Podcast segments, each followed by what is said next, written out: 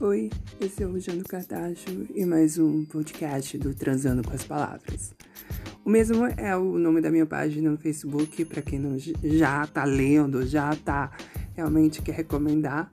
Eu escrevo bobagens, tá bom? É...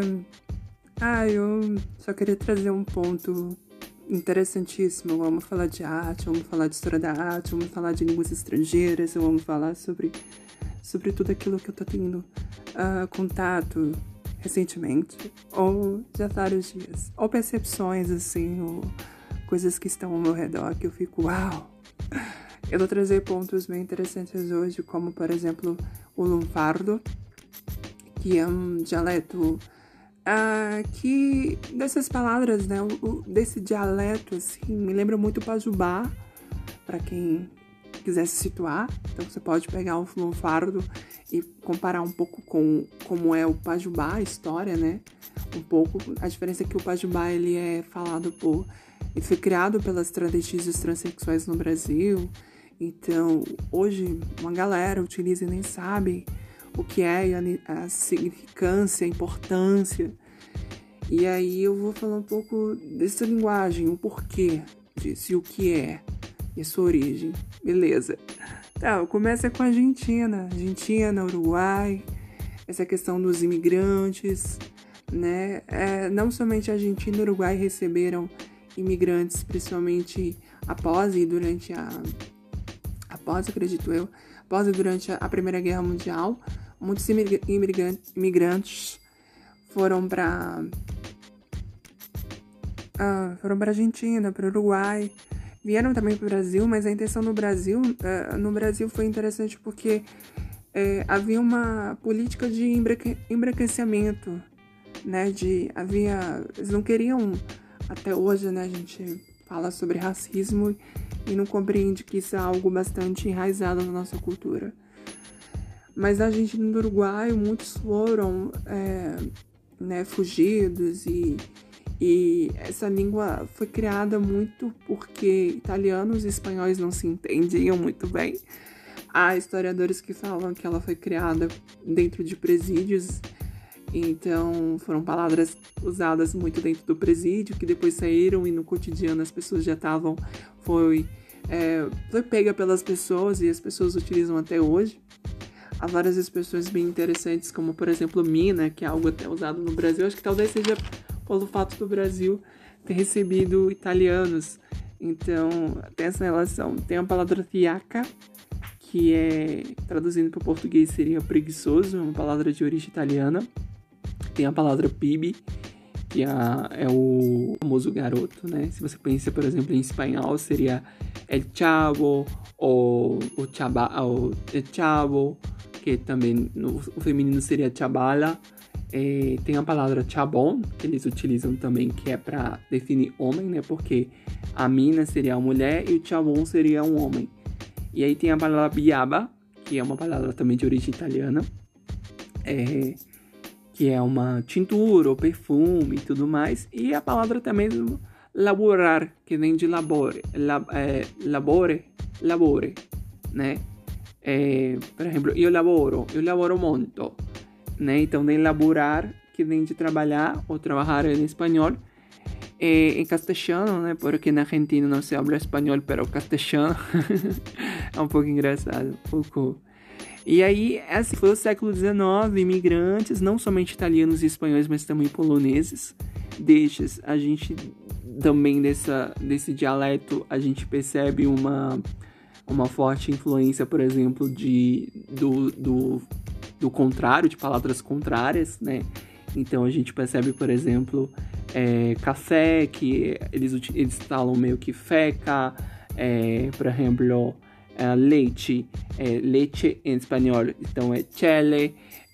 É uma maneira bem interessante que também é utilizar, que também existe na França, só que na França se chama verlan, eles trocam as palavras ao contrário né? E aí você fala, por exemplo, verlan quer dizer é, verlão, é, verlão quer dizer que é como se fosse contrário, é a própria palavra mesmo, só que é o contrário.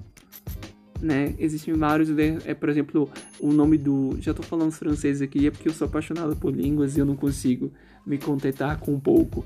Então, assim, e, e como realmente isso tem muito a ver com tango, né? Uma coisa que eu posso dizer que foi graças a. Graças não sei, né? Muito bem. Do Carlos Gardel, que ele é um franco-argentino, ele se é, naturalizou é, argentino, ele é francês.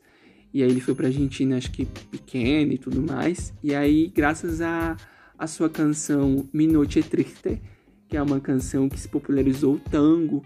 Uma curiosidade sobre o tango é que o tango era um. É, era apenas um. Era uma dança um pouco tanto proibida, então é, mulheres casadas e tudo mais não dançavam com seus esposos, não era um, um uma dança que você via em casamento, em eventos e coisas assim, era uma coisa muito fechada, era dançada dentro dos cabarés, que esses cabarés tinham o nome de Tiboli, e aí Tiboli a gente volta de novo pro, pros, pro, né, pra, pro lunfardo, que Tiboli na verdade significa boliche, que na Argentina boliche é, é o mesmo que uma discoteca, uma boate, então, só que aí no caso, o Tiboli seria a casa de tango, seria o cabaré, que era onde os caras iam para dançar tango com as mulheres. Mulheres que seriam umas prostitutas, as putas, ou nem tanto. É, e puta, em lufardo, é, significa gato, né? Então, por exemplo, aí a palavra morfar, significa comer. É, a palavra piola, que se, é, significa esperta que é muito utilizada na canção de Nath Peluso, que é uma argentina que morou, que mora até hoje, acredito eu, na Espanha. Hoje ela tem feito muito sucesso com, com as músicas dela, de trap, de rap, de jazz. É uma artista que é, utiliza muito a linguagem, a linguística, a, a história da língua, a forma como a, a, o acento, né? Porque ela tem um acento que ao mesmo tempo que é um acento do espanhol argentino e ao mesmo tempo é uma confusão muito difícil que eu nem mesmo falante da língua consigo, é, realmente é muito interessante e ela realmente utiliza. Eu a trouxe aqui porque realmente Nath Peluso é, é uma artista feminista, empoderada, óbvio, né? É, e aí ela também é uma artista que, que tá tanto no meio que tá, ela tá muito no underground, mas ela tá bastante no mainstream. Já há comparações dela com a Rosalia, que é uma cantora também, uma cantante espanhola. E ela tem muito, Nath Peluso traz muito essa questão do lunfardo, porque mesmo não, não morando, ela é muito apaixonada por Buenos Aires, que é onde Buenos Aires é o berço do lunfardo, né? No século XIX, muitos imigrantes e tal, e ele é o berço. Então, se for hoje para Argentina, você ainda vê é, muita referência ao lunfardo em, nas palavras e até mesmo na cultura é, espanhola. É, é espanhola que eu digo espanhol da Argentina. É isso, foi só uma um apanhado bem geral do que eu aprecio bastante em língua espanhola pelo mundo. Foi um prazer e até mais.